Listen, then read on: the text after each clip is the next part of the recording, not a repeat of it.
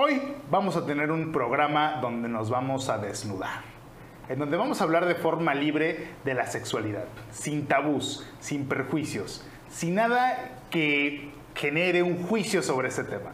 Hoy tenemos un invitado muy especial y vamos a hablar precisamente sobre este tema. Un tema que nos apasiona, un tema que nos gusta, que también a nuestro invitado le apasiona. Y hoy lo vamos a hablar sin tapujos. No, no estás en Abogados al Desnudo, estás en el podcast. Comenzamos.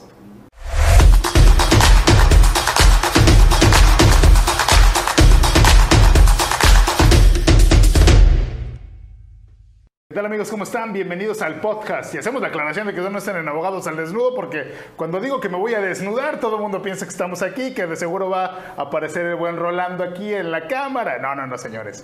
Hoy estamos en el podcast y tenemos a un súper invitado, al doctor Enrique Barrales. Enrique, ¿cómo estás? Muy bien, José.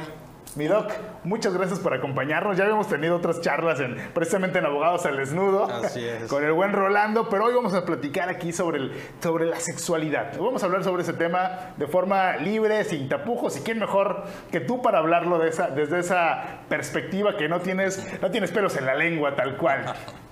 Pues bueno, sí, es un tema que hay que abordar, del que hay que hablar y como tú bien dices, pues es un tema que me interesa, que me interesa conocer y como hemos platicado, en realidad muchas veces se piensa que en la escuela de medicina aprendemos mucho sobre sexualidad y ya más aún siendo psiquiatra, pero la realidad es que no es un tema que se aborde como debe de ser en, en la formación médica, entonces pues finalmente es algo súper importante para la gente, ¿no? Para empezar, hay una gran desinformación, ¿no? La sociedad tiene una gran eh, desinformación, aun, aun cuando durante las generaciones se ha ido avanzando, la información que se ha ido dando o, las, o se han ido desapareciendo ciertas creencias, pero bueno, sigue habiendo desinformación. Sin embargo, no es lo mismo hoy decidir eh, abrir mi sexualidad en estos momentos, abrirla hace 20, 30 años, en diferentes momentos.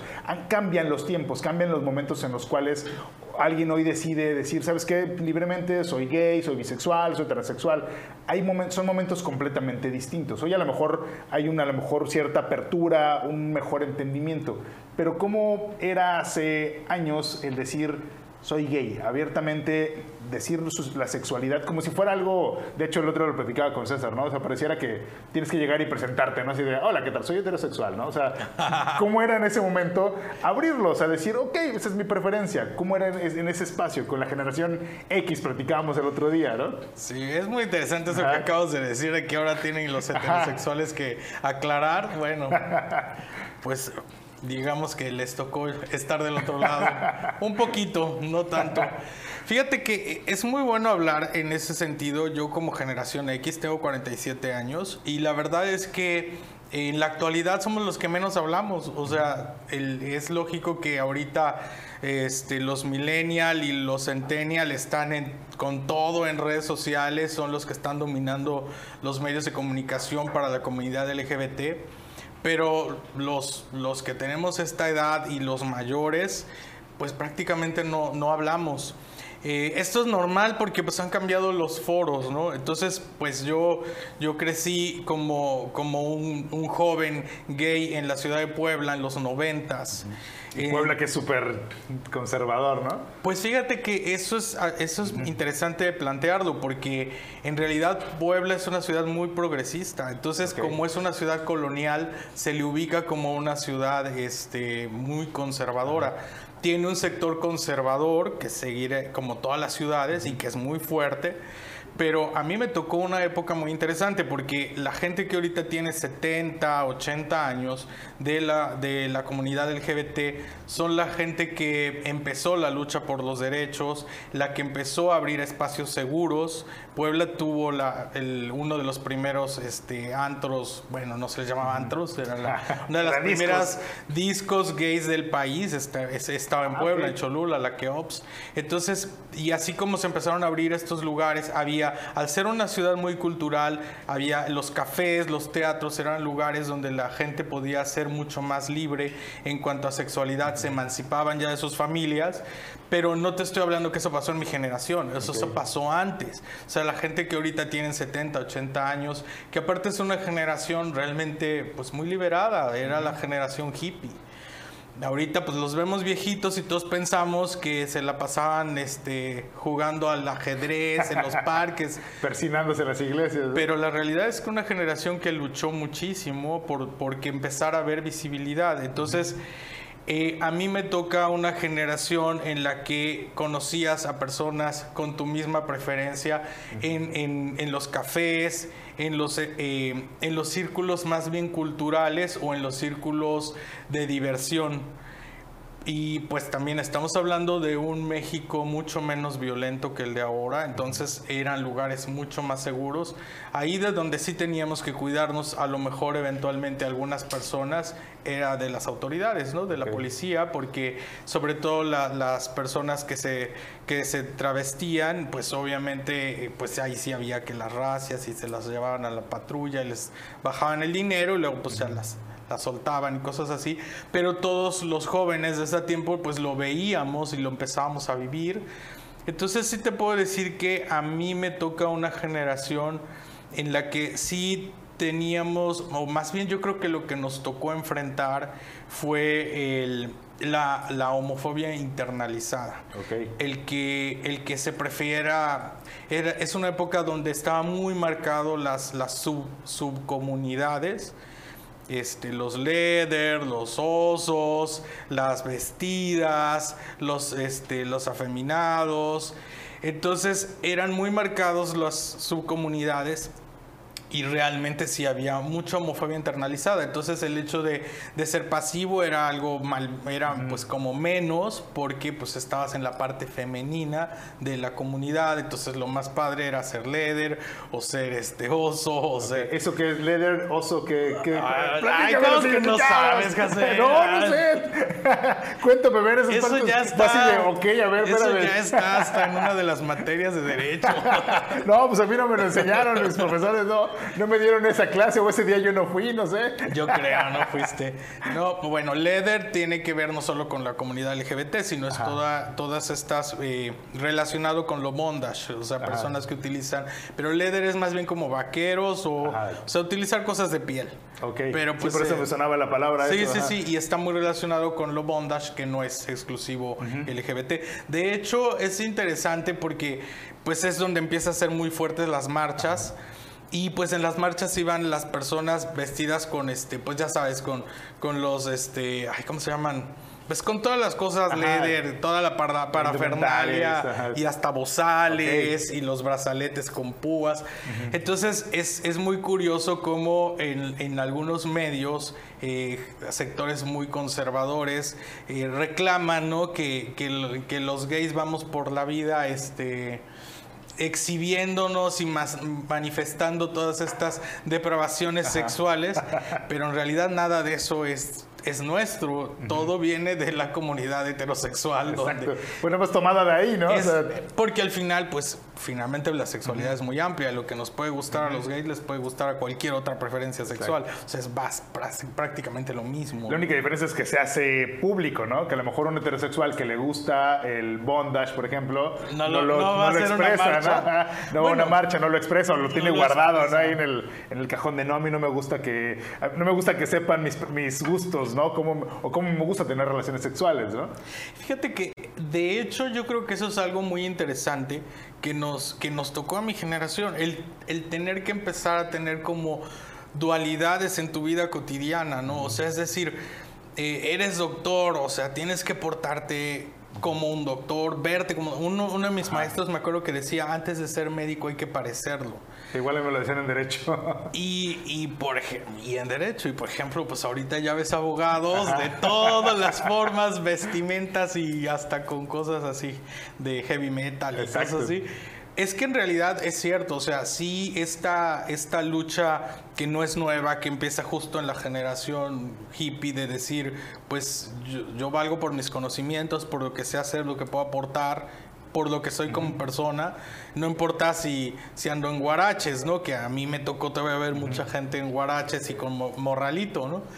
Entonces, eh, sí, nos, sí soy una generación que nos tocó todavía vivir esta dualidad de decir, yo, este, aunque se me antojara pintarme las uñas, no lo iba a hacer porque estaba mal visto, porque no era correcto, este, con qué tipo de gente llevarte, ¿no? Por ejemplo, yo siempre fui como muy abierto para relacionarme con las personas y sí, yo entiendo que a veces en, mi familia había, este, de repente como, ¿por qué le hablas a, por qué te llevas bien con este fulano si es el viene viene, ¿no?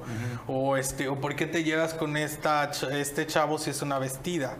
Entonces, eh, al final, eh, sí, sí, nos tocó esa parte que ahorita los adultos jóvenes pues ya lo hacen libremente y todos lo están viviendo libremente, lo cual está muy padre, pero pues finalmente no empezó ahí. Em, es algo que venimos haciendo generaciones anteriores. Pero entonces en esta generación había un tema medio de por llamarlo de alguna forma, discriminación interna, que dentro, de la, dentro del mismo grupo había como que, ok, yo soy gay, pero yo no soy vestida, pero no estoy de acuerdo con las vestidas, pero no estoy de acuerdo con tal, o sea, dentro del... Ahora sí que las letras se separaban, ¿no? Entre yo soy gay, pero no soy bisexual, pero soy pasivo, pero, o, soy activo, pero no es, no es bien visto dentro de la comunidad que se hace el pasivo, o sea, habían estas mismas creencias, ¿no? De, de, de, de qué era lo, dentro del ser gay, qué era lo, lo correcto y a lo mejor qué era lo incorrecto? ¿Era, ¿Ocurría esta parte? De, y de hecho son cosas que han ido cambiando. No te puedo decir que ya no exista, sí sigue existiendo, pero finalmente yo creo que el hecho de ahora tener redes sociales permite expresar mucho más cosas.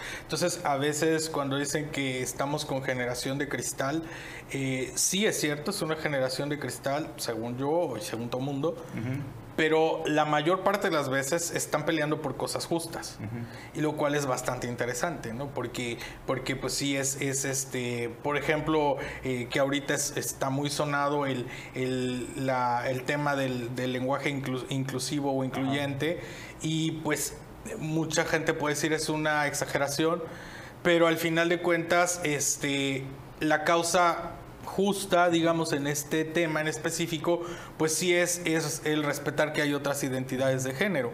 Entonces, este, al final de cuentas, puede ser que no sean la mayoría de la población, ni siquiera sean la mayoría en la comunidad LGBT, pero eh, sí tener como esta, empezar a hacer esa conciencia de que, de que son personas que existen y si no las hacemos visibles, seguirán estando relegadas del entorno social y la sociedad nos seguiremos perdiendo de gente talentosa porque solo les permiten trabajar de, prostitutas, solo les permiten trabajar en cosas de, este, de estilismo y como si, como si a fuerza esta va a ser su gusto, ¿no? Sí, porque al final de cuentas esta, este debate que existe ahora sobre el lenguaje, más allá de si la RAE va a cambiar la forma en la cual se utilizan las palabras, creo que se supone, pone en la, en la mesa de debate eh, a actores sociales que no se les está volteando a ver, a sectores sociales a los que no se les está volteando a ver, pone también en la mesa de debate la discriminación que sigue existiendo. Creo que eso es lo, lo, rico del tema, o sea, que al final de cuentas con el tema del lenguaje, con el ellas, ellas, pone en, un, en tela de juicio nuestros propios pensamientos. Por ejemplo, yo la otra vez me pone a pensar en eso, ¿no? Dice, sí, efectivamente, cuando llego a un lugar, cuando llego, no sé, a un grupo, a un salón de clases, ¿no? El hecho de que esté un hombre en el salón ya implica decirles, este, hablarles en un término masculino, ¿no? De alumnos, ¿no? Ya no son alumnas, ¿no? Si están puras mujeres son alumnas, pero si está un hombre ya son mis alumnos, ¿no? Cambia en ese sentido, entonces es, ok, a ver, me cuestiono esta parte de qué tanto por lo mejor que esté uno cambia en la forma del, vocabulario y más allá de si es importante o no, me hace cuestionar cómo estoy pensando, ¿no? Me ponen, en, por lo menos yo lo he visto así, me, hace cuestionarme mis pensamientos, ¿no? Y me ponen el, en el análisis, ¿no? Y que eso a lo mejor no hubiera sucedido, no me hubiera yo puesto a analizar eso si alguien no lo hubiera puesto en la mesa de debate, ¿no? Si alguien no lo hubiera puesto en redes sociales, ¿no?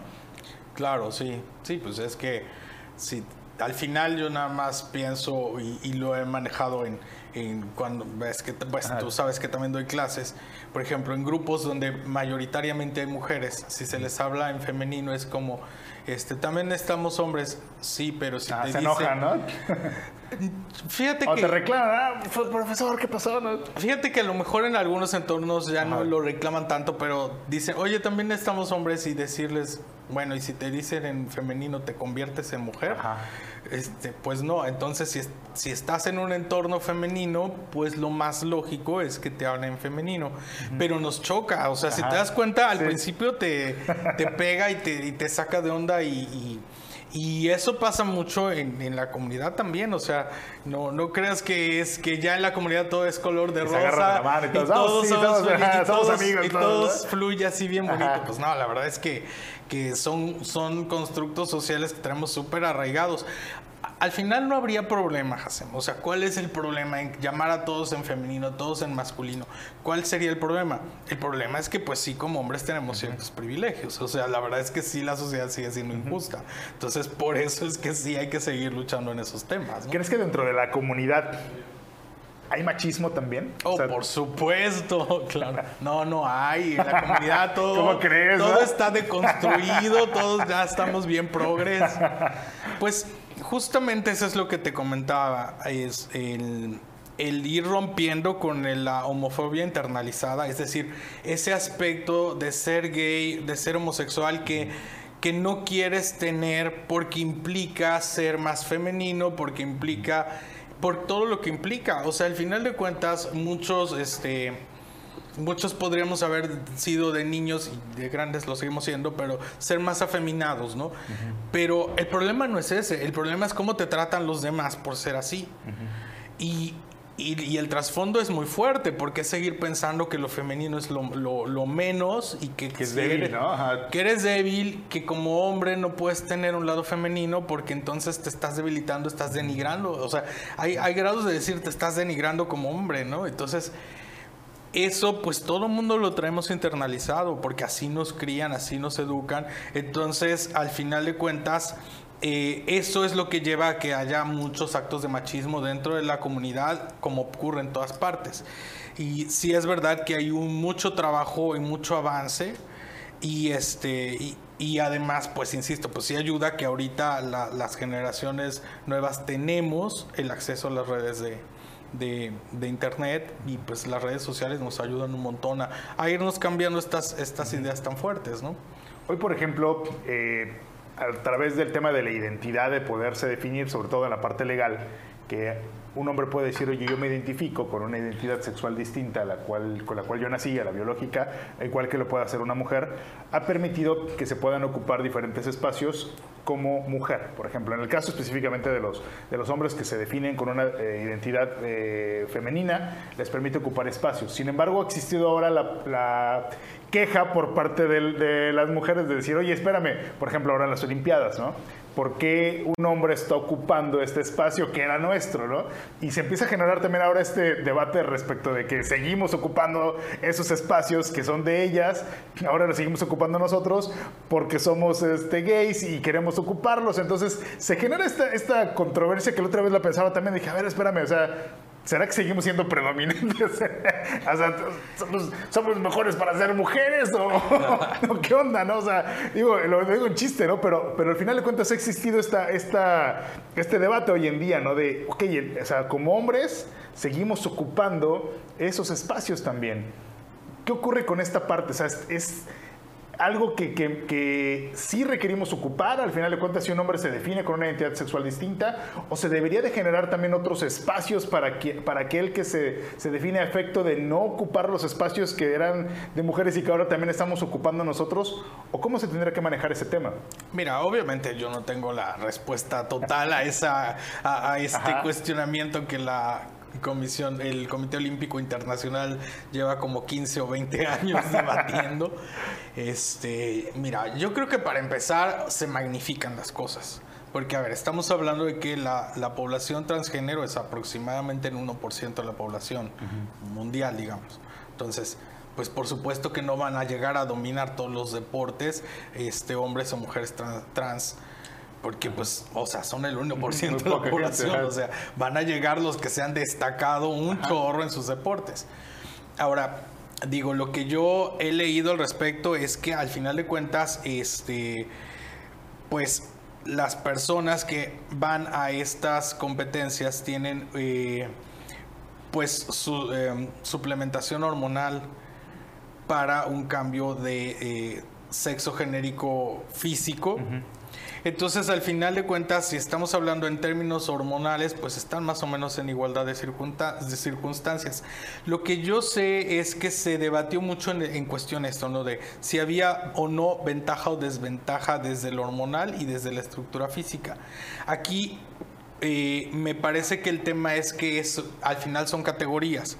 Entonces, una mujer trans va a entrar en la categoría que por peso y estatura le corresponda, depende la, la disciplina, y lo mismo un hombre trans, lo que por peso y estatura le corresponde por su disciplina.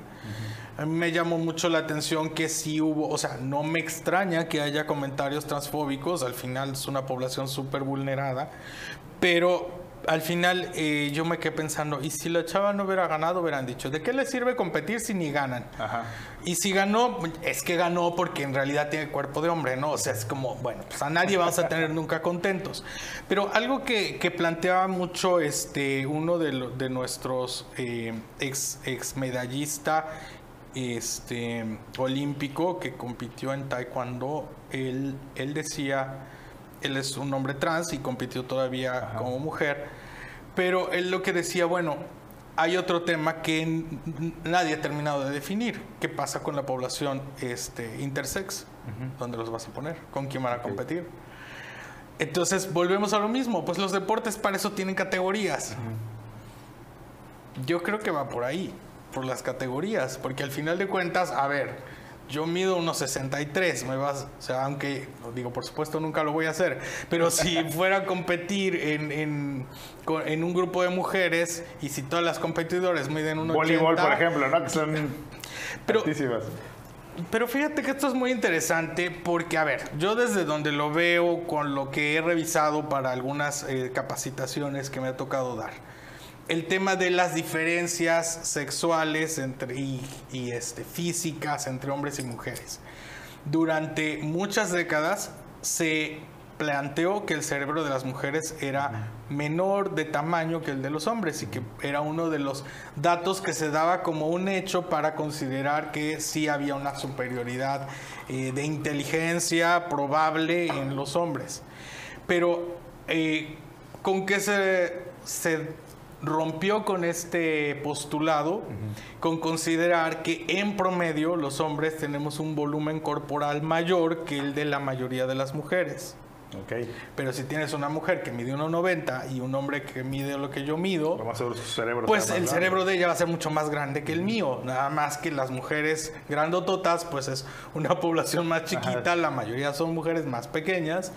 O sea, es a lo que voy. Hay muchos eh, postulados que, que hay que hay que considerar que la información tienes que contrastarla con la vida real, ¿no? O sea, no, no puedes este, generalizar las cosas. Yo creo que en el deporte eso es lo que hace falta considerar, que pues no están llegando a invadir, o sea, no es que llegaron este año, el 20% de los atletas ya son trans. Pues sí, fueron de hecho contados, ¿no? No fueron todos los casos, no fueron todas las medallas, fueron casos contados, como tú dices, ¿no? No es una población eh, que esté tomando todos los espacios, sino son casos contados. Y fíjate, si el análisis ese no lo había yo, no lo había visto desde esa perspectiva, ¿no? Lo había pensado, pero dije, bueno, a ver, pero al final de cuentas me metí al debate, ¿no? O sea, fue sentarme a analizarlo y decir, ok, ¿será que sí estamos ahí ahora ocupando otros espacios?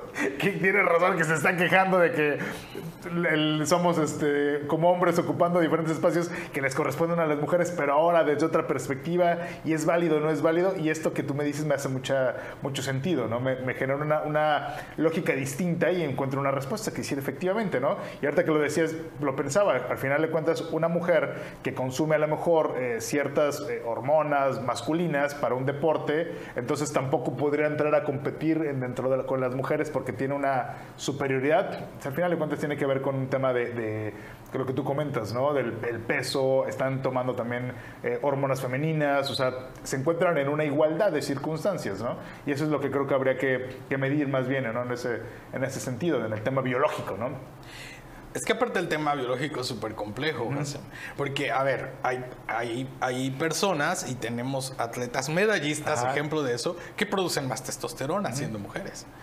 Entonces su físico es así, diles, a ver, ya no puedes competir aquí. Ya no puedes competir aquí porque tu cuerpo produce más hormonas. Así nací. Espérame, ¿no? Ajá. Así nací y estoy preparada y, nos trajo medallas al país. Después entró en controversias de otro tipo, pero ella nos trajo medallas al país, en un país donde no hay apoyo a los deportistas, bueno, no el que debería haber, ¿no? Entonces, también eso me quedo pensando, a ver, o sea, hay tanto apoyo al deporte a nivel mundial que nos vamos a llenar con toda la población de la diversidad, pues no, no va a pasar, no creo que vaya a pasar, no próximamente. Fíjate, hace eh, unos años, bueno, el año pasado, de hecho, en una clase hablábamos sobre la identidad sexual, en una clase de maestría surgió el tema lo analizábamos desde la perspectiva jurídica y nos comentaban que había una teoría respecto de la identidad, de cómo se define una persona, si es gay, si es bisexual, si es transexual. Y alguien nos comentaba que tenía que ver con el enamoramiento, la parte del amor del sexo con el cual la otra persona se enamora una persona, tiene que define, el, define la sexualidad, de tal forma que si a un hombre, por ejemplo, tenía relaciones con otro hombre, pero eh, no generaba este enamoramiento.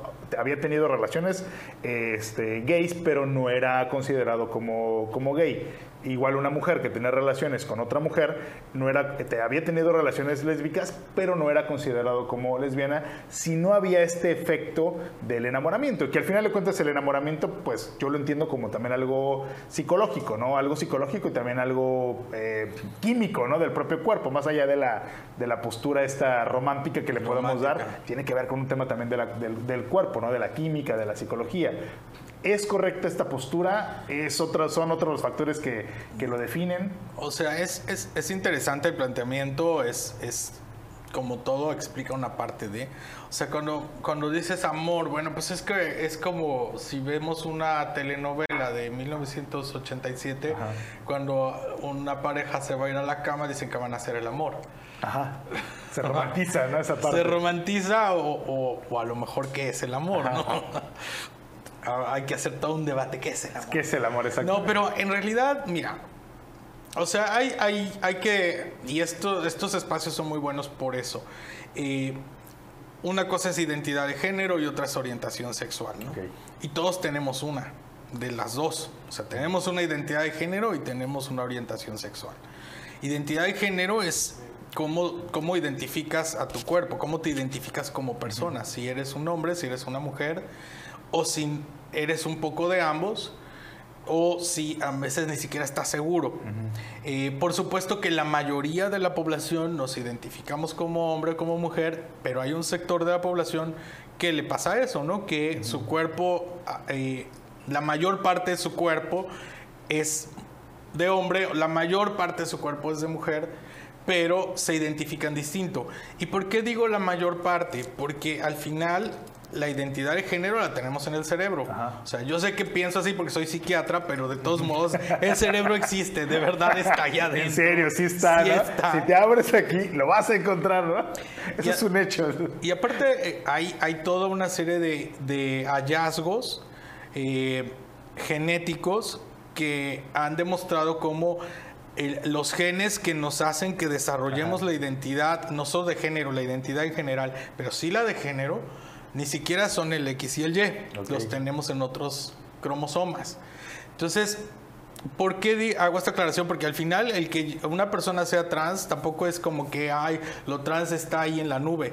O sea, no, no está en su, en su disco duro de internet. O sea, le está pasando físicamente. O sea, el, No es que no, leyó una revista y se le ocurrió, sino tiene eh, internamente esta decisión, ¿no? Al final de cuentas Eso es lo que, a lo que te refieres, ¿no? O sea, su cuerpo, su psique está orientándose hacia ese especie. Claro, ¿no? y además eso es muy importante saberlo porque muchas veces eh, la- dicen que tenemos la agenda gay, ¿no? O sea, ya quisiéramos tener los espacios que, que pudiéramos tener y no haber perdido oportunidades fuertes e importantes.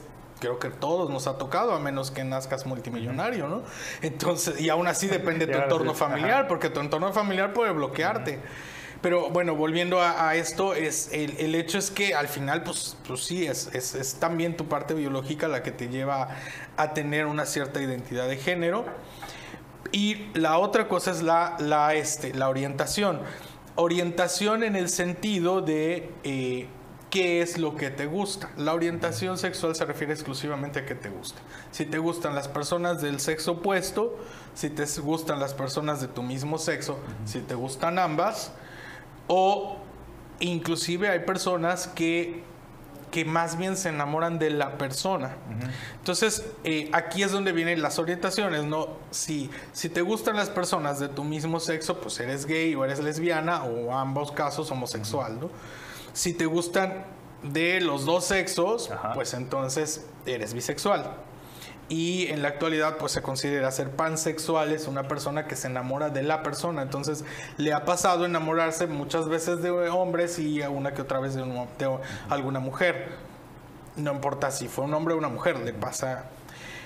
Yo- Eh, yo antes cuando escuchaba eso de pansexual decía yo, ah, es que me encanta el pan, entonces soy... y me gusta el pan, pansexual, ¿no? entonces pansexual porque se enamora de las conchas. De las del- conchas, ¿no? de los Pero las del pan. sí. Eh, ahora, sí, por supuesto, se generan otros términos que, pues, al final es por- porque pueden ayudar a entender un poco más. Yo, yo luego dicen es que ya tenemos ah, hasta en- entre bromas, ese, ya tenemos como 57 letras añadidas. Eh, al final ayuda a entender un poco más lo que pasa, pero este. Pero bueno, eh, no tiene que ver precisamente con enamoramiento. O sea, es decir, eh, para saber que me gusta un hombre no tengo que enamorarme de la fuerza, ni tuve que... O sea, vas- es algo que tú te vas dando cuenta desde que eres niño y pues no es porque te estás enamorando de alguien. Por eso diferiría un poco del tema de enamoramiento. Ahora, hay que tener en cuenta que eh, lo que tú me decías, bueno, si dos hombres tienen relaciones, son gays, no sabemos. La única persona que lo sabe es la misma La persona, persona, ¿no? ¿no? Porque al final, pues hay sexos servidores, ¿no? Y entonces muchos de ellos son heterosexuales. O sea, el tener relaciones con otro hombre es parte de la chamba, pues punto. Entonces, eh, y, y de hecho, dentro de tem- tem- temas más bien de salud, se ha utilizado el término de hombres que tienen sexo con hombres, teniendo en cuenta que hay una población que, que está, que está en esta situación. Pero aparte, bueno, eh, o sea, al final, eh, como decían antes, una golondrina no hace verano. O sea, si alguien alguna vez o experimentó, quiso saber qué pasó, se dejó llevar, probablemente, o lo más seguro más bien es que eso no lo defina, ¿no? Pero sí hay mucho tabú al respecto, ¿no? O sea, hay muchas creencias al respecto sobre ese tema de alguien que a lo mejor tuvo una relación diferente a su orientación sexual biológica, de no, es que es gay, o sea, ya se, generan como muchas estas eh, posturas, estas opiniones, ¿no? Cuando al final de cuentas, como tú dices, ¿no? La persona en su foro interno es la que lo, la que lo sabe y lo que lo puede definir, ¿no? Y- hace rato te decía esta parte del, llegar y saludar y decir soy heterosexual, porque pareciera sumamente importante también este punto, ¿no? Pareciera que algo que sucede en mi intimidad, como mi preferencia sexual, tenga que ser expuesto y tenga que decirle yo a la gente, hola, soy bisexual, hola, soy heterosexual, hola, porque hoy pareciera que te lo preguntan, ¿no? De, ¿eres gay? ¿Eres esto? ¿Eres lo otro? A ver, espérame, o sea, si lo soy, ¿cuál es el problema, no? Ese es mi pedo, o sea, ¿qué me tienes que estar preguntando, no? Ese tema. Y, se vuelve mejor en las pláticas, haces en una reunión y llegan y te preguntan, oye, ¿eres gay? Oye, ¿eres esto? Oye, ¿eres lo otro? Y lo platicaba el otro día con César, con César Cáceres, le decía, entonces tengo que llegar yo, para que los pongamos parejos, pues entonces tendré que llegar yo y decirle, ¿qué tal? Mucho gusto, Hassan Rodríguez, heterosexual, ¿no? O sea, aquí traigo mi tarjeta, mire, ¿no? Cuando guste coger conmigo, aquí estamos a la orden, ¿no? Mira, me gusta así, y por cierto también, o Hassan Rodríguez, me gusta de perrito, ¿no? Porque tiene que ver con un tema de, de- de mi intimidad, ¿no? De cómo me gusta hacerlo. Hassan Rodríguez, bondage, ¿no? O sea, tendríamos que llegar a ese grado de presentar nuestra tarjeta y no solamente ponerle abogado, heterosexual, este, y me gusta el sexo cochino, ¿no? Para que la gente entonces esté tranquila y diga, ah, mira, él es fulano de tal, sus preferencias sexuales son estas, le gusta de esta forma y tiene un potro en su casa, ¿no? Porque pareciera que a eso estamos orillando a, quien tiene una, preferencia sexual distinta a la, a, la, preferencia biológica con la que nació, respecto de tenerlo que informar a todos, ¿no? De llegar y decir, soy gay. O sea, si me he visto de una forma, me he visto de la otra, es mi bronca. No te tengo por qué estar informando y estarte explicando cómo me gusta, cuál es mi preferencia sexual, si soy LGBTQ, o sea, cuál, no, no tengo que estártelo explicando, ¿no? Pero hoy como sociedad pareciera que eso se vuelve como sumamente importante más allá de la persona, más allá de quién soy, sino cuál es mi preferencia sexual. Pareciera que, si bien luchamos que, para que eso no nos defina, hoy pareciera que eso lo estamos llevando a lo que nos define, ¿no? Eh, eh, el, el generar estas preguntas, o sea, hacemos que la otra persona nos diga para determinar nosotros cómo lo estamos definiendo o las etiquetas que le querramos poner, ¿no? No sé si coincides en esa parte o... Um, bueno, más bien no lo había pensado, será porque no soy heterosexual, ¿verdad? Pero este, en realidad Mira, yo creo que sí estamos en una época un poco revolucionaria, o bastante revolucionaria en términos sociales, ¿no? Sociales y culturales. Entonces, tal vez por eso es que son temas que sí se llegan a sacar a la mesa. Probablemente no en todos los círculos, a lo mejor eh, tiene que ver con que, que aunque pues a lo mejor por, por por ser profesionistas, por tener como tratar de llevarnos con gente un poco más abierta, pues se pueden abrir más estas preguntas. Probablemente no en todos los sectores esté pasando. De hecho, ya diste demasiada información, ¿eh? Le voy a incluir en mi tarjeta ahora sí de, ah, mire. No, pero en realidad yo creo que, eh, pero decías algo muy importante que si nos define o no nos define como personas. Es que sí son cosas que nos definen, pero yo creo que más bien no tendrían que definirnos para todo, ¿no? Exacto. Entonces, por ejemplo, cuando algo que, que en, dentro de la comunidad nos choca mucho es cuando sectores eh, conservadores, que yo no creo que sean mayoría, más bien, más bien igual que nosotros, ya tienen voz. Antes, pues no, nada, pero las redes están para todos, ¿no? Pero algo que dicen es que, que adoptes ese estilo de vida a ver, espérate, ser gay no es un estilo de vida. Yo tengo el estilo de vida que me da el... Don, no, deja eso. o sea, que, está definido por muchas cosas. ¿Dónde naciste? ¿Cuánto dinero tenía tu familia? ¿Dónde te mandaron a estudiar? ¿Con quién te gustó llevarte? ¿Si eras más rebelde? Eras... O sea, las cosas que... O sea, ser gay no es un estilo de vida, por supuesto que no. este, o sea, puedes tener coincidencias con gran parte de tu comunidad, pero al final tampoco es que todos tenemos que hacer lo mismo. Pero, pero sí te definen muchas cosas. O sea, sí te define tu orientación sexual, por supuesto que te define tu identidad de género.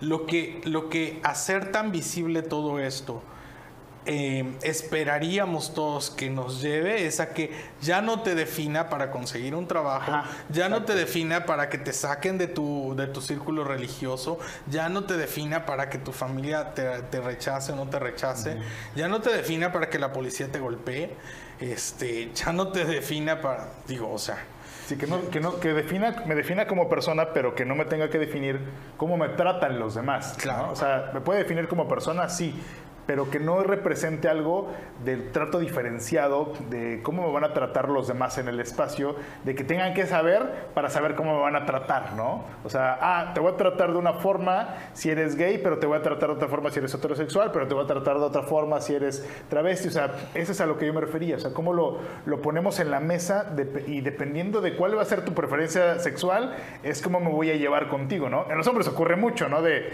ah, eres gay, ay, es chino, es que, a ver, espérate, güey, o sea, ¿no? No, no porque... No me Ah, exactamente, ¿no? O sea, no te estoy viendo y digo, ay, o sea, no tiene que ver esa parte, ¿no? No, no es el, somos, podemos ser amigos y podemos llevarnos súper bien y no tiene nada que ver nuestra, nuestra preferencia sexual en cómo nos vamos a llevar o en cómo nos vamos a relacionar, ¿no? Pero influye mucho en el cómo tratamos a la otra persona. Por eso decía esto de, entonces me tengo que presentar de esta forma para que sepas y me trates de, diferente manera, ¿no? Ahora, aquí habría que ver quién, quiénes lo preguntan. Yo creo que más probablemente lo preguntan otros heterosexuales. Ah, mira, pero bueno, al final las personas somos muy preguntonas. Sí. Eh, y preguntamos cosas que a veces incomodan a los demás. Y le pasa a toda la gente, pero sí te puedo decir que al final de cuentas son las, los grupos que, digamos, que culturalmente hemos sido vulnerados, estamos más sometidos a estos interrogatorios. Entonces, si en la actualidad eh, los heteros le están preguntando si eres gay, este, están es, probando un poquito de lo que hemos estado viviendo todo, todos los otros sectores vulnerados, porque no digo que nada más nos pase a nosotros, o sea, las personas que usan silla de ruedas les preguntan cosas que, te importa, o sea, ¿para qué quieres saber cómo le hago para pasarme a una, a una silla? ¿Me vas a ayudar? exacto. Si no me vas a ayudar. Entonces, se preguntó, ¿no? Entonces, ¿para qué quieres saber si soy gay? O sea, ¿te gusto? ¿O qué quieres? Este, ¿Me vas a presentar a alguien? Entonces... Me viste en Grinder, ¿no? Me viste, sonó la alarmita, ¿qué pasó, no? Eh, y justo esto de, ser muy preguntones es que, mm, por ejemplo, yo creo que a mí me ha pasado un poco que me pregunten algo relacionado a eso que sea incómodo. Pero este, pero pues sí, si alguien llega y me pregunta, ¿y tú eres activo, pasivo, inter? Así como, bueno, ¿por qué quieres saber? Y, le pasa mucho, por ejemplo, a la población trans. Que, y, tú, y tú ya te operaste, pues, o sea, ¿por qué quieres saber? Para empezar, ¿qué? para empezar, define, ¿verdad? sí, fíjate que tenía yo aquí un quiste sinovial y ya me lo quitaron. No, o sea, ¿para qué quieres saber? O sea, si quieres preguntar eso es porque tienes otro interés, sí o no, porque al final de cuentas, pues, o sea, tengo un amigo que todo el mundo le pregunta si es gay, pero al final termina siendo como algo positivo, porque es un chavo como, como que como, no sé, más abierto en muchos temas, como muy amoroso, como muy... Y, este, y al final, pues creo que eso ha generado su éxito con el sexo femenino, bueno, creo. Eh, al final a lo mejor tampoco es tan, tan negativo que te pregunten si eres gay. Creo. Porque un amigo el otro día me preguntaba, me dice, oye, ¿tu amigo fulano es gay? dije, pues no sé, pregúntale. no sé, pregúntale. yo, no le, yo le pregunto porque para mí es, como decía Juan Gabriel, lo que se ve no se juzga, ¿no? Además es mi cuate, me vale valiendo madres, cuáles son sus preferencias sexuales. Yo lo amo, es mi amigo, me vale gorro lo demás, ¿no? Si tú quieres saber, ve y pregúntale, toca la puerta, échale una llamada y pregúntale sus preferencias, ¿no? Y de hecho hasta le dije a este amigo, ¿por qué te gusta? Yo que se me hace que estás esperando que él te lo diga, porque tienes un interés en él, ¿no? Si tanto me estás preguntando es como que, oye, le gusta fulano, ¿no? Como, como el típico, la típica pregunta del chavito, ¿no? De, oye, ve y pregúntale a la niña o al niño si, si le gusta, ¿no? Le digo, creo que por ahí va tu interés, ¿no? Lo exactamente lo que, lo que acabas de decir, ¿no? O sea, ¿para qué tanto querer, querer sabernos si es algo también al final de cuentas eh, íntimo, ¿no? Y si la gente, lo, y si la persona lo quiere decir, es, ok, tienes la libertad de decirlo, ¿no? Dilo, exprésalo, no hay ninguna bronca, ¿no? Pero esa, esa de estar preguntando y de estar, estar generando esta de, oye, ¿qué te, te, vale gorro, no?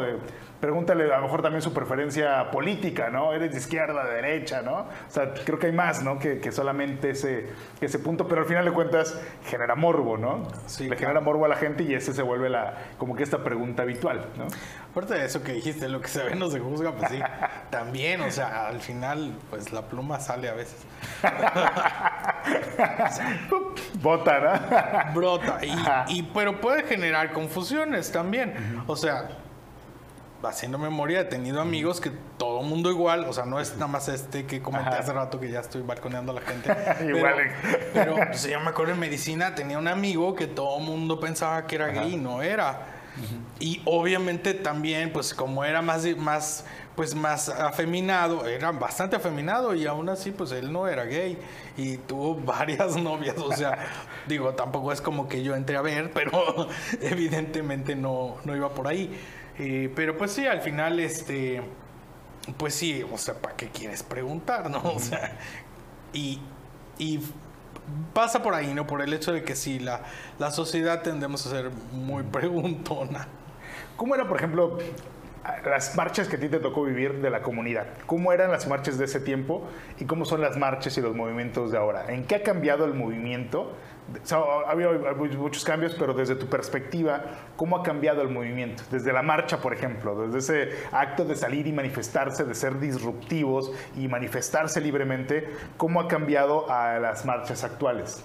Fíjate que esa es muy buena pregunta, porque tiene que ver con lo que yo te decía de, de ser de mi generación, ser generación X.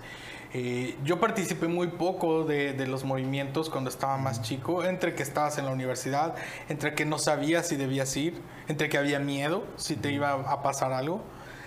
Pero sí te puedo decir que de lo que experimenté en esos años es que las marchas eh, tenían mucho más contexto de nuestros referentes. O sea, en esa época todo el mundo sabía quiénes habían sido los escritores que eran gays y que lucharon por la posición, el posicionamiento de, de, no ser discriminados, de que no los obligaran a casarse con una mujer, como Salvador Novo, como Carlos Monsiváis. Este, entonces eh, había más conocimiento de los referentes. Y algo que pasó mucho en, las, en la década que, que, que pasó, en los últimos 10 años, es que sí debo decir que el, la población millennial, cuando toman en, su poder porque les toca, porque es pasar la estafeta, porque ya los viejos ya ni podían marchar, este, empieza a darse mucha comercialización. Al tema de que hay muchas empresas que se han colgado de la comunidad para generar eh, ganancias, tal cual. Entonces, una crítica y a lo mejor yo no, lo, yo no estoy en contra del, del, capitalismo para nada, ni de la comercialización. Son cosas que pasan, es lógico que pasaran, porque si estábamos pidiendo visibilidad, empezaba a ocurrir. Sin embargo, algo que se empezó a criticar muy fuerte, sobre todo de la marcha de Ciudad de México, fue justamente que ya estaba dominada por las empresas. Okay. Entonces los carros alegóricos carísimos con un montón de parafernalia era porque los pagaba una empresa. Coca-Cola decía, ¿no? Sí, o sea, sí había, había patrocinio de, de, laboratorios que producen pues, cosas de belleza, este, gimnasios, eh, algunas marcas fuertes, Nike, este, no me acuerdo si Coca-Cola, probablemente sí, pero empezó a haber mucho ruido dentro de la comunidad en decir, a ver, y han abierto más espacios de trabajo para la gente de la comunidad. Tienes gente trans que no les dan trabajo en otro lado, trabajando en tus espacios. Entonces, cuando empezó a darse esta queja y empezó a, manifestarse por ahí, fue en eh, las últimas marchas, las empresas se fueron hasta atrás. Y entonces ahora los contingentes están, es, este último año fue muy padre porque los contingentes fue hasta adelante, iba nuestros compañeros eh, de la comunidad que tuvieran alguna necesidad especial física, ellos fueron hasta adelante.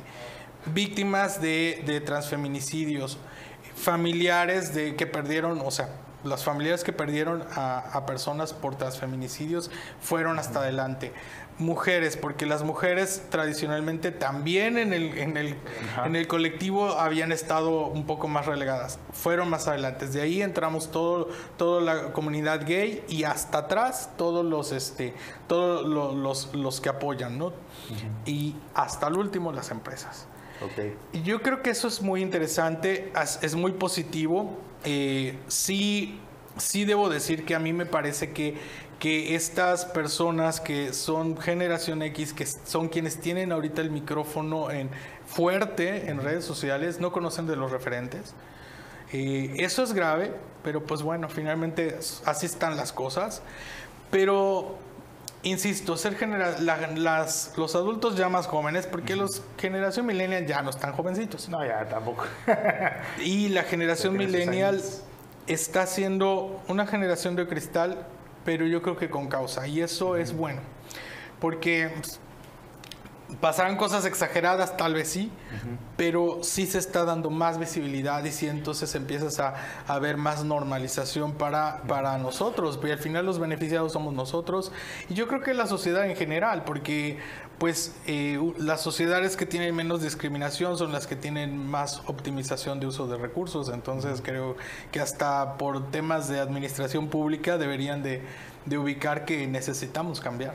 Oye, esta parte, se me hizo muy interesante esta parte que me dices de la intervención de las empresas. O sea, al final de cuentas vieron un nicho de oportunidad y se metieron y como mencionabas, ¿no? En lugar de cambiar sus políticas públicas o sus políticas internas en las empresas, de contratar personas con diferentes eh, preferencias sexuales, con lo mejor contratar una persona que es abiertamente transexual y que llega vestido de mujer a trabajar y no discriminarlo, se enfocaron más en la comercialización, en el generar, el generar ingresos, en el enfocarse en este, en este punto.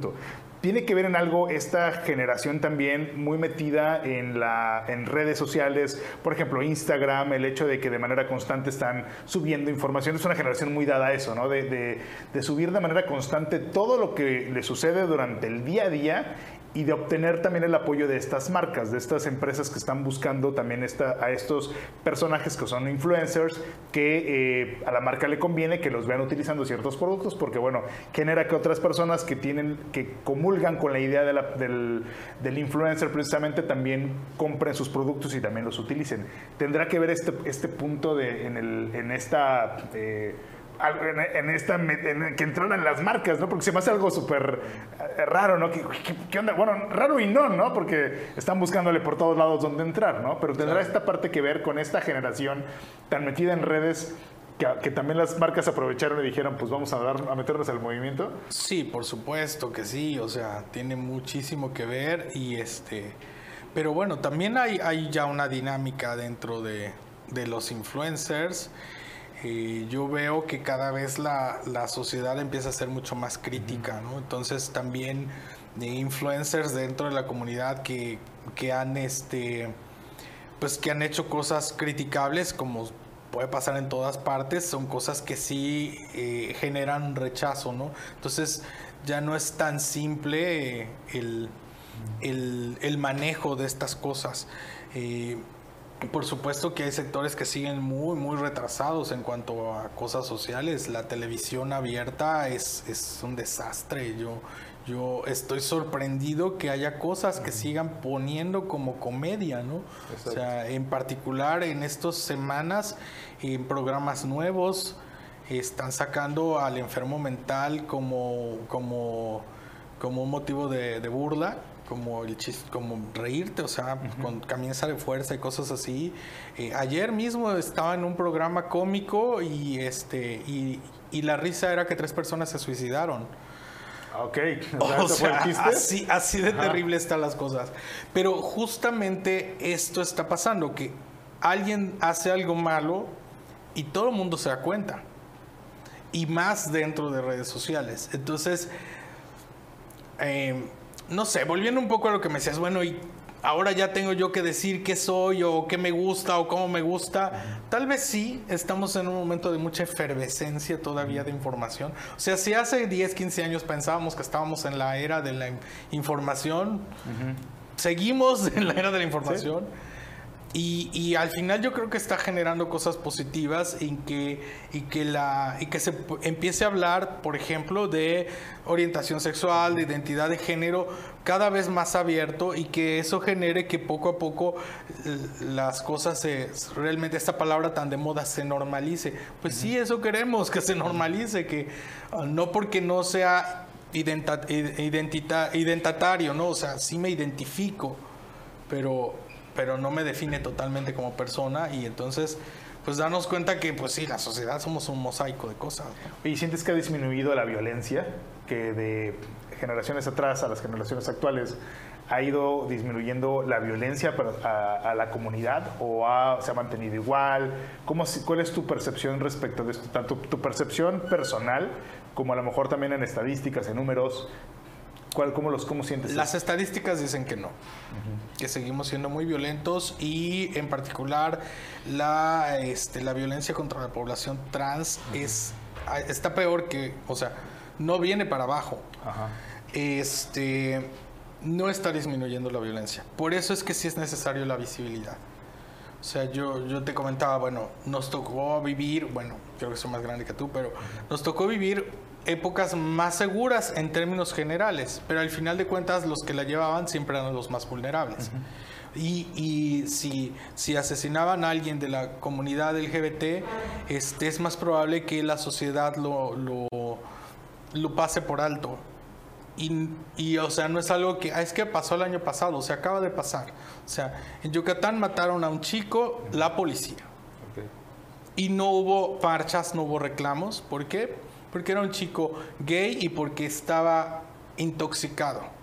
O sea, era una persona vulnerable porque ni siquiera estaba en pleno uso de sus facultades. O sea, si la el pretexto es, es que estaba intoxicado porque había usado cristal, pues sí, pero lo violaron y lo mataron. Eso no tiene nada que ver, o sea, no tienen por qué abusar de la persona, ¿no? Y no hay ni una sola y no hay detenidos. O sea, su mamá se regresó a su estado, porque era migrante en, Yucatán, y se regresó a su estado con el cuerpo de su hijo y sin justicia. Entonces, eh, no está disminuyendo, no, no está disminuyendo. Los transfeminicidios siguen todo el tiempo y no solamente en México, en el resto del mundo. A veces pensamos que Europa es súper progre. Eh, ahorita eh, ha, habido unos programas de concursos de, drag queens eh, y hay, la, hay el capítulo o la versión de Holanda. Y todos los concursantes de lo que hablan en su historia de vida es discriminación, abusos, este, falta de oportunidades laborales. Y es Holanda.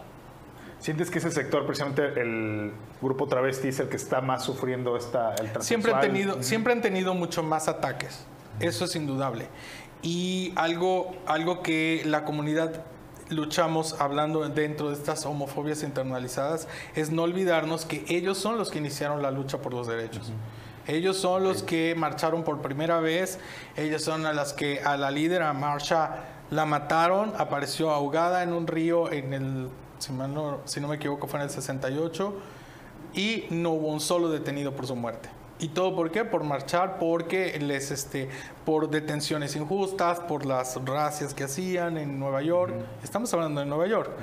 O sea, realmente es la comunidad que más sufre agresión y es la, la que este, y la que inició los derechos. O sea, el hecho de que ahorita este, nos casemos, yo estoy casado, me casé aquí en el estado de Quintana Roo, o sea, no es algo, no son cosas de que, ay, es que los abogados son bien buena onda, son bien lindos y dijeron, ay, necesitamos cambiar las leyes para que estos...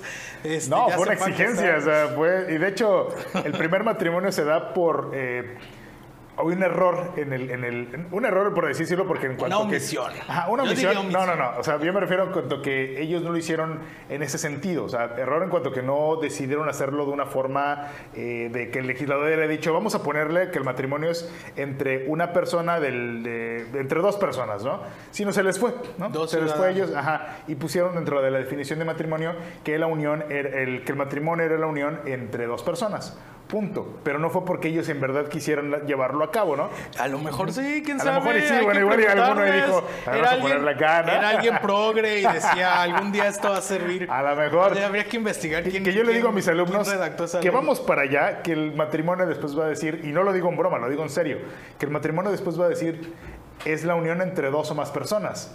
Porque también puede ser eso, ¿no? Sí, las relaciones poliamorosas existen y este y no porque no, no nos guste a los demás o no sea lo que nosotros queremos, significa que no existan. Sí, y de hecho la Corte ya está reconociendo ese tipo de, de, uniones, ¿eh? de que tienen los mismos derechos, sea una pareja, a ver si una pareja, o sea, varios, o sea, al final de cuentas, si hay una relación constante de, de tres o más personas tienen derechos. O sea, ya ha habido casos ahí que ha, que ha, resuelto muy interesantes y ya se está yendo la corte. También ha estado muy, muy progres en esa parte de, resolver a favor. ¿no? Pero en este caso que te decía, me acuerdo que el, el primer matrimonio se da así. Eh, Luego, eh, eh, cuando el registro civil dice en Cantunilquín, si mal no recuerdo fue, le dijo la, la oficial del registro civil, va, lo acepto, no hay ninguna bronca. Efectivamente, el código dice que es la unión de, dos personas, entonces no hay problema si los dos son hombres.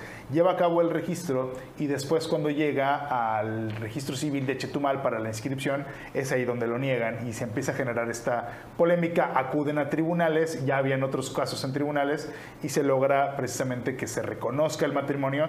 Y ya, ya había esta, esta, ya habían empezado precisamente esta lucha y en, en tribunales y la corte al final de cuentas empieza a generar ya este este, reconocimiento con una mayor este, amplitud. Quintana Roo no reformó, lo dejó igual, pero se requirió el reconocimiento del, ok, tienen el derecho, o sea, no, no tenemos por qué limitarlo, ¿no? De hecho, hasta cambiar las actas para que pueda ajustarse a esta, a esta realidad y también con el tema de, la identidad, ¿no? Ahora también se, se permite. Oye, perdón. No, es que de hecho me acuerdo que alguno de los argumentos que hubo en su momento era que, que no había formato que dijera para ponerlos. Por favor. Pero al final, pues, no sé si te acuerdas, pero el, cuando empezó ese año que ya no se tuvo que hacer amparos ni nada para casarse, la primera acta de matrimonio fue la mía, ya sin ¿Ah, tener que pedir nada. Ah, mira. Sí, sí, sí. Y nos casamos en el registro civil, ahí en este, este, como o sea, me, recordó a mis amigos que se casaron en, durante la carrera porque habían metido la pata. Bueno, este, y que se que fuimos ahí bien, bien todos. O sea, en el registro civil se me hizo así como muy, muy chistoso casarte en el registro civil y no así todo fresa en una fiesta. Pero este, sí, sí, de hecho, nosotros nos tocó justamente. Eh, y fue muy bonito porque la, la juez que nos casó eh, nos conocía, ella casó a mi hermana y este y, pues estaba muy feliz de que era su, su primer matrimonio que, que hacía eh, con dos personas del mismo sexo y que además no tuvo que haber todo un todo un rollo. De hecho, mucha gente nos preguntaba que por qué no nos casábamos en la Ciudad de México. Y yo decía, no, yo me voy a casar donde vivo. Entonces me voy a esperar. Y, yo dije, ojalá sea dentro de 50 años, pero y no. Después nos pues vamos a las quesadillas de Don Javier, ¿no? Oye, no, yo pensé que. No, porque fue en el otro. En el, ah, no fueron de las palopas. No, ah, no, yo dije, no, será en 50 años, no, pero pues no, ya no, me, ya no pude salir huyendo. Dijeron, ¿a dónde vas? ¿A dónde vas? ¿Viste ese, ese meme que decía, queremos matrimonio este, igualitario para que sufran igual que nosotros. Exactamente, ¿no? Que la sientan igual. Sí, exactamente. De hecho, hoy estoy tratando un asunto en el despacho sobre copaternidad. Eh, la comaternidad, eh, la Corte resolvió sobre el tema, pero porque había, se había presentado sobre comaternidad, o sea, dos mujeres que son, la, son madres de un menor. Una es la madre biológica y la otra es la pareja. La Corte lo resolvió en ese sentido porque el caso que se presentó era de comaternidad, pero dentro de la sentencia habla que es el mismo derecho también para, para padres, ¿no? La, copaternidad, o sea, tanto pueden ser dos mujeres como pueden ser dos hombres, ¿no? No hizo distinción. Pero en registro civil se presenta un caso de copaternidad, eh, uno de ellos aporta el esperma llevan a cabo la, subrogación de un vientre, un familiar de ellos les presta el vientre, eh, llevan a cabo la inseminación del óvulo con el esperma de él y nacen unas eh, mellizas, son de hecho. Eh, pero pues, los dos son padres, la otra persona solamente prestó el vientre, no tiene interés de procrear y los dos son los papás. ¿no? Se presentan al registro civil a llevar a cabo la, inscripción de nacimiento de las menores y se los niegan. Le dicen, no, es que no tenemos el formato, es que... No hay, formato. Y, la computadora dice no. Exactamente, la computadora como que se traba y no lo acepta y van a, a Chetumal y le dicen, ah, es que ya hemos tenido el caso de la comaternidad pero nunca habíamos tenido el caso de copaternidad, entonces no sabemos cómo resolverlo. por favor, o sea, es lo mismo, o sea, ya resolviste comaternidad, o sea, ¿qué te hace pensar que es diferente para el caso de dos hombres? O sea, es exactamente lo mismo. ¿Qué es lo que a lo mejor requerirías pedirles? ¿no? Pues que te acrediten el tema de, la, de que hubo un procedimiento de eh, reproducción asistida, que te lo demuestre nada más, y que la, mujer que, que que subrogó el vientre alegue nada más simplemente que no tiene la voluntad procreacional, ¿no? Que aparte no tiene ni carga genética de ella, ¿no? No tiene no solamente la carga genética, sino tampoco tiene la voluntad procreacional, que es algo que toma en cuenta la Corte, o que la Corte determinó, decir, a ver, ¿había voluntad procreacional o no? No, no hay voluntad procreacional. Perfecto, no hay un y no hay carga genética, pues entonces no se le puede considerar como madre, ¿no? aunque haya estado en su vientre nueve meses ahí pariendo el chamaco, ¿no? O sea, y la Corte sí lo resolvió, pero hoy las autoridades se están peleando por ese tema de no poder resolver la inscripción de dos menores por ese simple hecho, ¿no? Y estamos atendiéndolo en el despacho, vamos a acudir al amparo, por supuesto, para poderlo, para poderlo resolver. Pero ya empieza la pregunta, ¿no? ¿Qué necesidad, ¿no? ¿Qué necesidad tengo de acudir al amparo cuando es algo tan simple, ¿no? Cuando es algo que, que, que, la propia norma te da, la, te da la, la línea y que no se necesitaría llevarlo a cabo, ¿no? Pero bueno, son partes de los de, la falta de conciencia que creo que todavía existe en las autoridades, ¿no? De entenderlo. Sí, de los cambios que, que, tienen que ir ocurriendo, porque al final, a ver, aquí tiene que ver con formas de maternaje y de paternaje. O sea, para empezar, son cosas que además siempre han existido. O sea, eh, cuántas veces niños que se quedaban, que se moría la mamá, se moría el papá, y quién los criaba, o sea, la tía que no se casó, el tío que no se casó, o sea, entiendo que en otras épocas era más difícil para una mujer salirse del hogar, pero a ver, muchos tíos que no se casaron, un tío mío que no se casó, pues no se casaron porque eran gays, pero no lo podían expresar. Entonces, ¿Y quién se hizo cargo de los sobrinos? Pagó la escuela, pagó la educación, los, los, este, fue con, se desveló con ellos para este. O sea, al final las formas de maternar y paternar son tantas. O sea, al final yo creo que, que sí son estos cambios sociales que hacen falta, porque pues eh, la, la gente que, está en contra de que los demás que somos diferentes nos manifestemos, para empezar ni siquiera voltean a ver lo que tienen en su casa, ¿no? ¿Qué crees que hoy hace falta? ¿Qué crees que es el siguiente paso dentro de la comunidad? Pero no solamente dentro de la comunidad, al final de cuentas, como sociedad, ¿cuál es ese siguiente paso que tendríamos que dar para eliminar, erradicar violencia, más que eliminar, erradicar violencia, eh, generar una nueva forma de pensar, el ser más integrales? ¿Cuál sería ese siguiente paso? Mira, yo creo que para la comunidad algo muy importante es que sigamos siendo autocríticos que sigamos siendo críticos con lo que hacemos eh, como personas, cómo nos tratamos entre nosotros, qué necesitamos mejorar, estar conscientes que todas las sectores sociales somos imperfectos, entonces tampoco desgarrarnos las vestiduras por los errores, pero sí seguir mejorando. O sea, dentro de la comunidad LGBTIQ, que además somos muy diversos porque cada letra implica o identidad de género, o preferencia sexual, o o, este, o ser simplemente diferente. Entonces, eh, dentro de nosotros mismos, ser más autocríticos, aprender más de nuestra historia, que eso ha fallado bastante eh, en los últimos años. Y yo lo que sí diría a la sociedad en general es que, que tengan en cuenta que gran parte del rechazo hacia la comunidad LGBTIQ es porque nosotros representamos en gran medida, no todos, pero en gran medida representamos el lado femenino de la humanidad. Y entonces tenemos que revisar nuevamente como sociedad por qué rechazamos a lo femenino. O sea, creemos ser una sociedad que venera a la mamá y seguimos rechazando lo femenino. ¿Dónde está la congruencia ahí? Ok, entonces sería esa parte que tú consideras como la importante, ¿no? El por qué razón estamos rechazando algo que forma parte de nosotros, ¿no? Tenemos siempre, hace poco tomé de hecho un, curso, ¿no? Sobre la, energía masculina y la femenina, ¿no? Y aprendí también a ver esa parte, ¿no? De, tengo energía femenina, o sea, forma parte de mí, o sea, no es algo que esté, eh, que sea malo, al contrario, es una energía que me permite ver las cosas de otra forma, que me permite crear. De hecho, esto, podcast, o sea, el podcast, es a través de la energía femenina, ¿no? La energía creativa. O sea, ahí lo, trabajé desde esa parte, ¿no? desde la parte de, la energía. Eh, y me decían esa parte, o sea, la mujer es creadora, la mujer es creativa y la energía femenina vive en ti.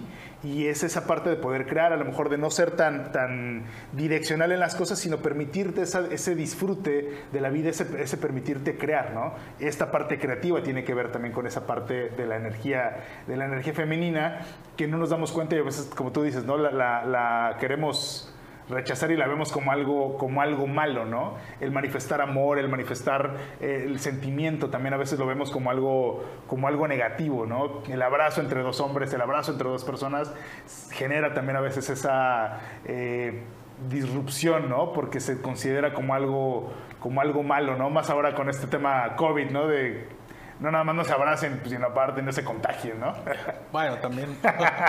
Pero al final de cuentas es esta parte, ¿no? De, permitirnos, creo que demostrarnos libremente el, los sentimientos, ¿no? Cuando platico a veces con algún otro amigo, esta, esta parte del de, demostrarnos libremente, decirnos, oye, te amo, ¿no? Es para algunos, ah, se aman, son gays. No, o sea, a pesar, de, si, y si mi amigo es gay y yo no soy gay y nos amamos, no tiene nada que ver con un tema sexual, ¿no? O lo puedo hacer con una mujer, o con un hombre, o con muchos hombres, o con muchas mujeres, no importa. O sea, el tema tiene que ver con el amar a otro ser humano, el, estar, el hacer empatía con otro ser humano, el quererlo, el amarlo, no tiene que ver nada con un tema de, eh, sexualidad, no tiene nada que ver con un tema de, eh, de, te amo y no vamos a ir a la cama, ¿no? No tiene nada que ver con eso, ¿no? Tiene que ver con un tema simplemente de sentimientos y creo que también eso es una parte que nos está trabando mucho, ¿no? El permitirnos expresar libremente lo que sentimos, expresar libremente eh, cómo pensamos, cómo sentimos, ¿no? Hoy nos restringimos mucho al soy tal, no muestro más, ¿no? No muestro mis sentimientos, ¿no? Sí, claro, es como eh, esa parte que la identificamos como femenina y que a veces también les implica a las mujeres como una carga de que a fuerza tiene que ser así, pero eh, volvemos a lo mismo, es esta parte que, que todos podemos tener y, que a veces nos la reprimimos y la reprimimos tanto que la gente ya no quiere usar ni el color rosa porque cuando se puso de moda el rosa, ¿te acuerdas? Fue como un alivio porque entonces la gente que le gustaba el rosa, ah, hubo gente, yo por ejemplo me di cuenta que me gustaba el color rosa. Okay. O sea, pensaba que no me gustaba. ¿Por qué? Porque no, ¿cómo me voy a poner algo rosa que van a decir de mí? ¿Qué van a pensar de mí? Vaya, vaya siendo, vaya siendo. Enrique, muchas gracias por habernos acompañado. No sé si quieres cerrar con algo, algo que quieres comentar. Pues bueno, para cerrar. agradecerte mucho la invitación y este qué bueno que pudimos hablar de, de otros temas. Este, como te decía, generalmente pues me, me, invitan a hablar temas específicamente de salud mental, pero creo que eh, esto es importante para mí y te agradezco mucho el espacio.